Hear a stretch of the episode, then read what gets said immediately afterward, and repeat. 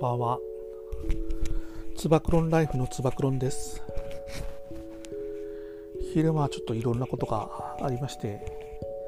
それが一段落して、ブログの作成をやろうとですね、準備を今してますんで、それをやってました。うーんと、まあ、ワードプレスを使ってますけれども、ワードプレスでやってる人、やった経験のある人には分かると思いますが、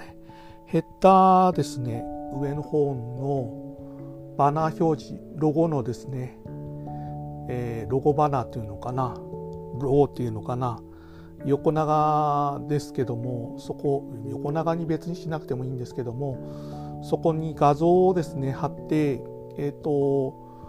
文字だけじゃなくてですね、えー、目立たせるといいですよということで、それをデザインしてみようと思いましたが、えー、あいにくですねそのヘッダーに上げるようなロゴマークとかですね考えてもなかったしデザインセンスもですねそういう仕事をしてないんでほとんどありません。それで困ったなと思ってですね YouTube の検索をしてみました。すると、えー、スクエアスペース .com ですね。とあと canva.com っていうのかな？Canva.com っていうですねところを使って、えー、いい感じにですね無料で作れますよということでですねその2つのサイトにつばクロンライフっていうふうにこのポッドキャストはしてますけどもつばクロンラボですね実験室 LABO ですねドットっていうですね、えー、名前にしようということで、そのつばクロンラボっていうのと、あと僕のですね、ツイッターをフォローしてくださってる人はわかると思いますけれども、ツバメのですね、アイコンなんで、ツバメマークがなんかですね、ないかなと思って、えー、スクエアスペースのドットコムの図形がですね、あの、いろいろ登録されてるんですけど、それで探すとあったんで、それを使ってですね、えー、やってみようということでやりました。それであのちょうどいい感じにですねあのブログのですねトップのところに表示されるように、えー、解像度ですね縦横の解像度を合わせて、えーと、ロゴマークの調整をするのがですね大変でですね、えーキャンバ .com の方にもあのスクエアスペース .com で作ったですねその、まあ、図案をですね PNG の形式で、えーと、ダウンロードしてその解像度調整をしてそれでは上げてですねで背景を透明にしてですね上げてみようと思ってですねやってみたんですよね。図案はですね赤と文字ですねと図案が白黒この3種類をですね一応を作って当てはめてですねやってみたところですね一番ですねぴったりくるのがえっとですね白かなということになったんで白をですねえっとこの調整するんですけどもなかなかですねえっともともとの背景のですねグラデーションがですね、えっと、ブルー系なんですけれどもそれと合うのがですねなくてですね、まあ、白にして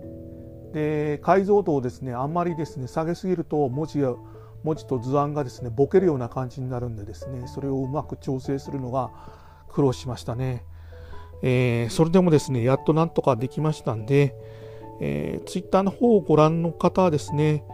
えー、僕のですねツイッターのアカウント、えー、ここで話しておこうと思いますけど、まあ、知ってると思いますが、大体ですね、アットマーク、大文字で S アンダーバー、つば九郎の部分は、えー、t を大文字にして SUBAKURO のですね、ツイッターのツイートのところを見ていただいたらですね、わかると思いますけども、そこの中に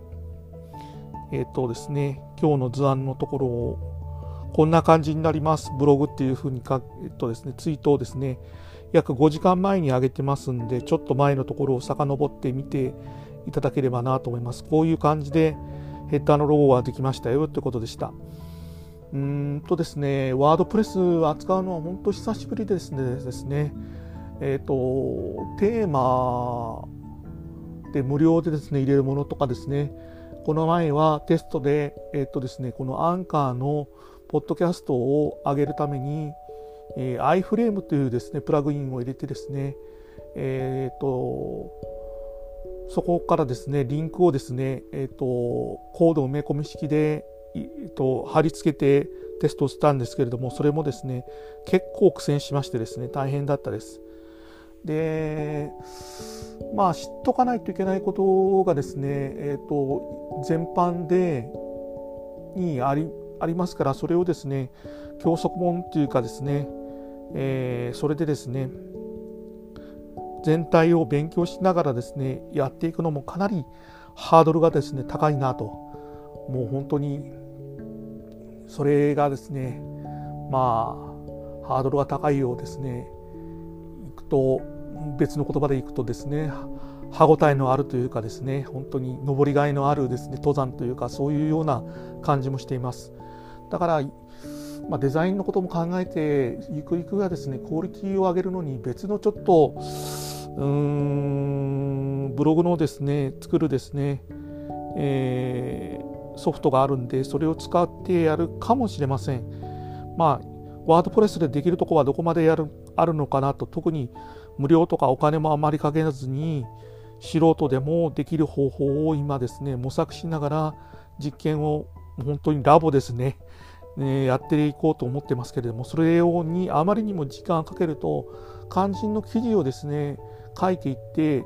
え、正式スタートとするのがですねあまりにも時間がかかりすぎてしまってモチベーションが下がるという部分があるんで微調整はですねもう走り出してからやった方がいいかなというふうに思っています。えー、先人のですねワードプレスでブログを作ってる皆さんに本当に教えていただきながらの部分もあるかと思いますけれどもまあですね、えー、ある程度の体裁ができたらですねツイッターの方でもですね、えー、改めてですねこの間のドメインを独自ドメインをあの当てはめてしてますんで